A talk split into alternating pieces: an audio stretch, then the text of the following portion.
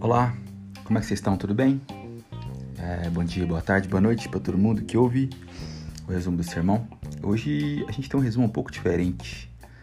É, eu tenho o privilégio de apresentar para vocês um convidado especial, que é meu amigo e também pastor da minha igreja, que pregou no último domingo, que é o Kaique Fernandes.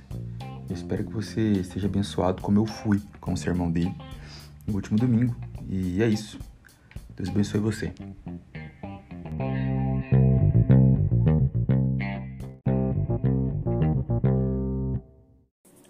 Oi, gente. Espero que vocês estejam bem.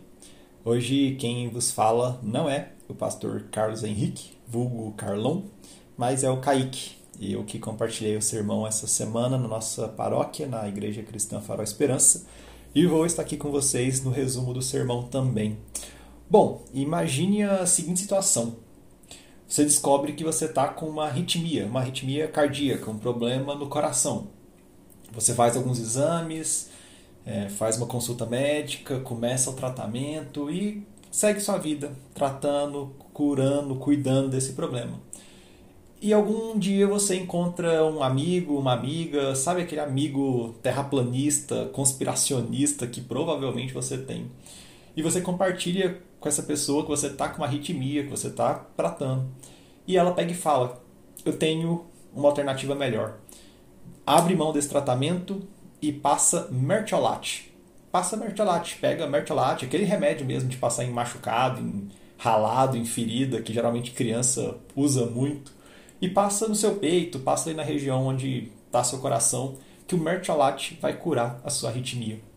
E você começa a fazer isso, acredita naquela pessoa, depois de algum tempo volta no seu médico para uma consulta de rotina para ver como que está o tratamento e você compartilha que você abriu mão do tratamento que esse médico, essa médica havia te passado e você agora está usando Mertiolate e evidentemente leva um grande esporro do seu médico porque você está agindo de forma totalmente insensata, você está agindo de forma totalmente sem juízo ao usar mertiolate para tentar curar uma arritmia cardíaca. Parece um absurdo essa história, né? Parece um absurdo alguém ter uma ideia como essa. Só que é isso que estava acontecendo, dada a analogia, na igreja dos Gálatas. O texto que eu queria compartilhar nesse resumo é Gálatas 3, dos versículos 1 ao 14. Eu quero tentar te mostrar por que, que isso estava acontecendo na igreja dos Gálatas e por que, que isso pode acontecer, inclusive, nas nossas igrejas. O texto diz o seguinte, Gálatas 3, dos versículos 1 ao 14. Ó Gálatas insensatos, quem vos seduziu? Não foi diante de vós que Jesus Cristo foi exposto como crucificado?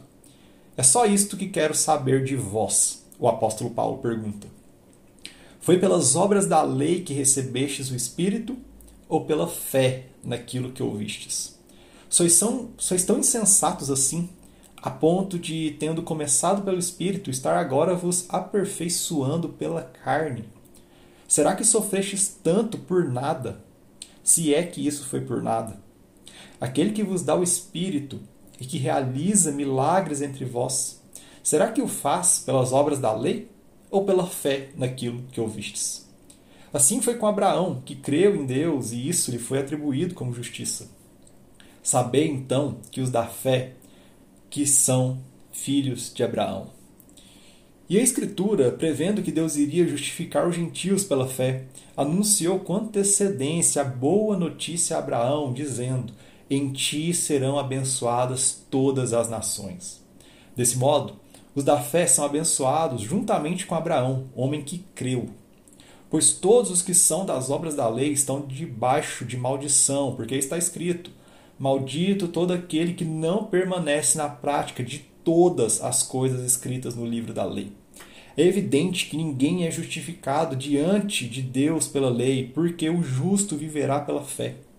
A lei não vem da fé, ao contrário.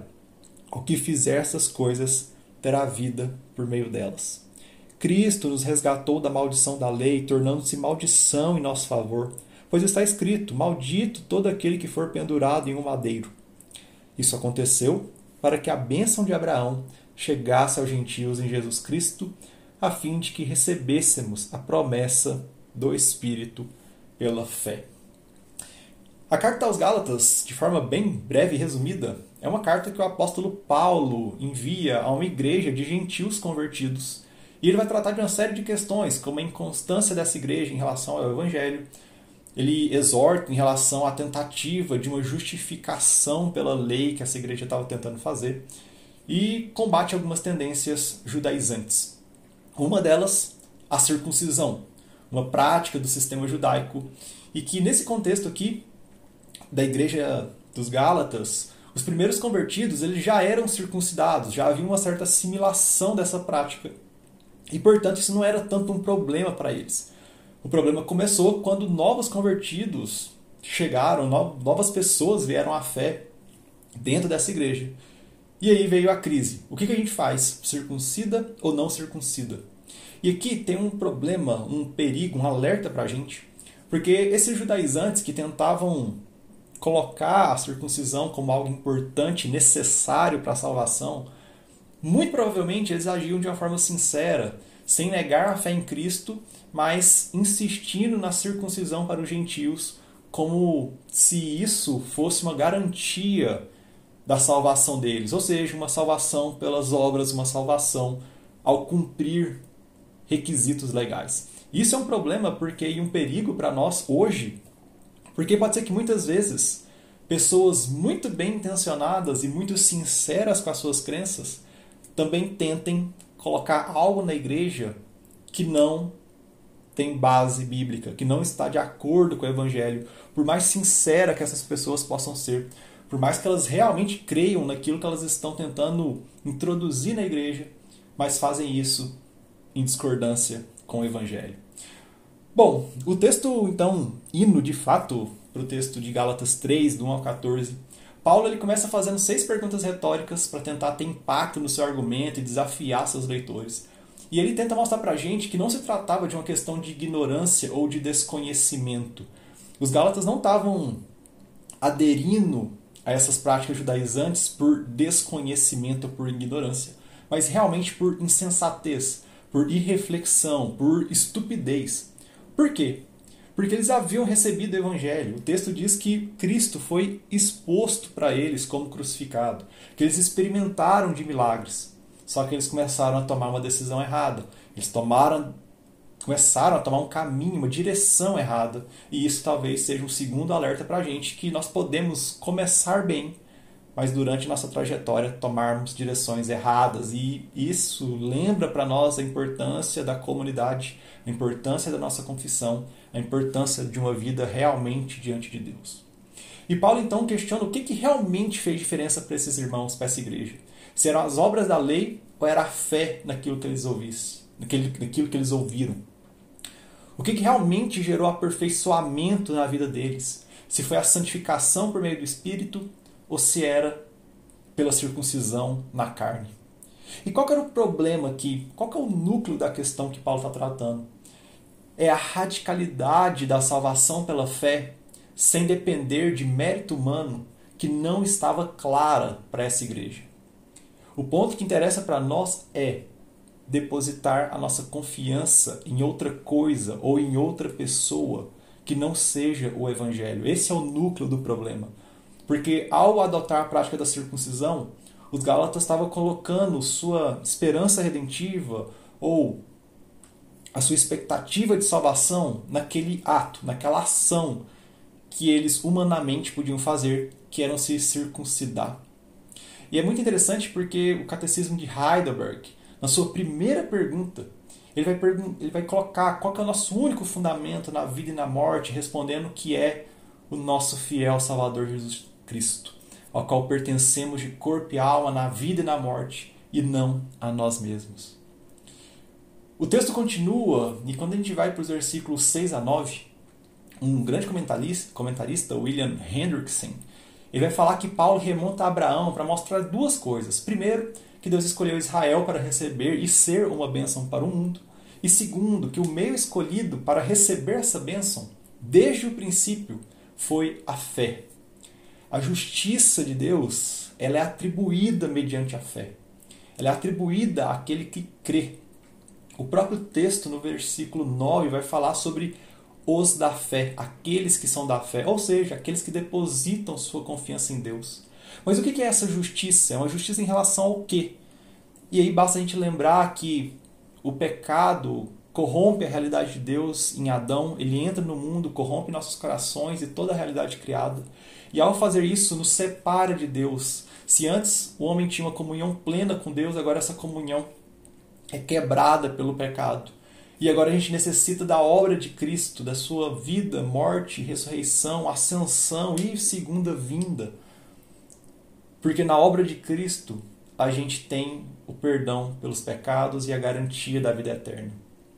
O diagnóstico certo, então, dessa doença é que nosso problema, nossa enfermidade, ela não é exterior, ela não está do lado de fora, se a gente pegar e passar mertiolate, ainda que mertiolate seja útil, mas ele não é útil para tratar um problema que é interno, um problema que é no coração, que é um coração corrompido e inclinado pelo pecado.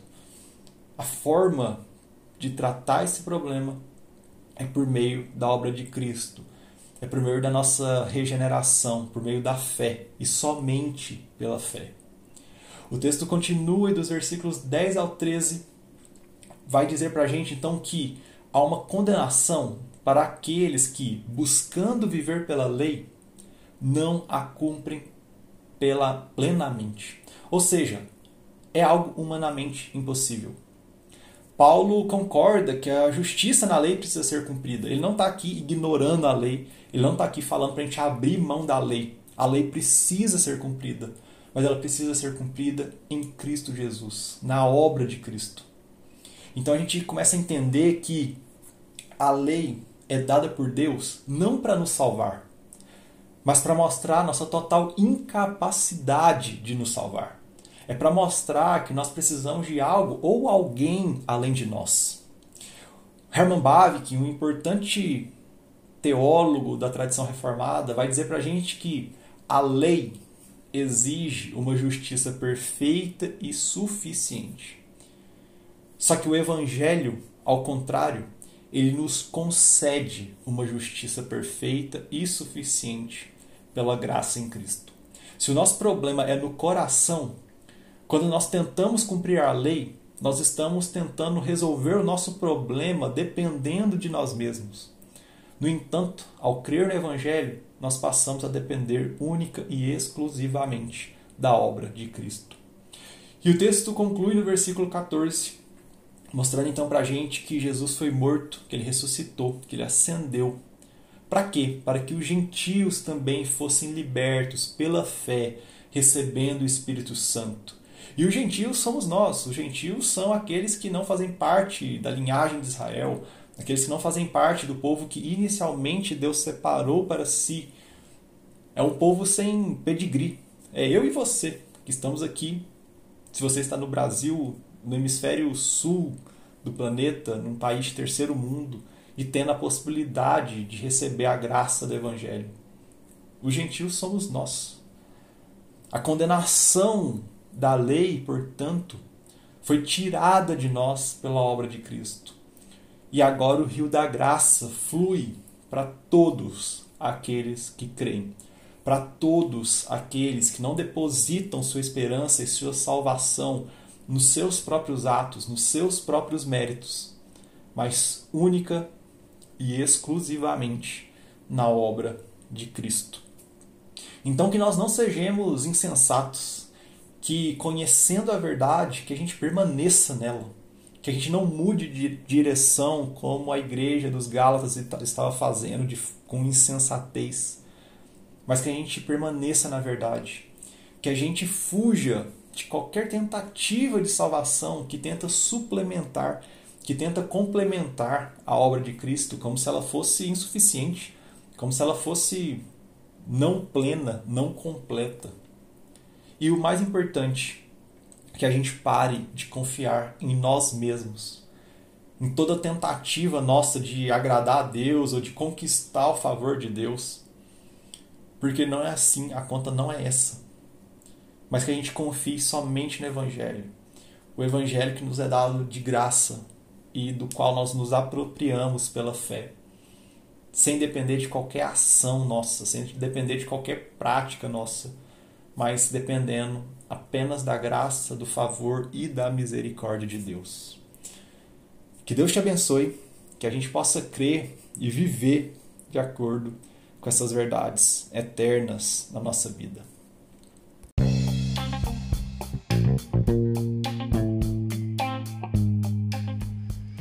É isso aí. Se você foi abençoado assim como eu fui, procure o Kaique nas redes sociais dele e agradeça. E ore por nós. Esse foi mais um resumo do sermão.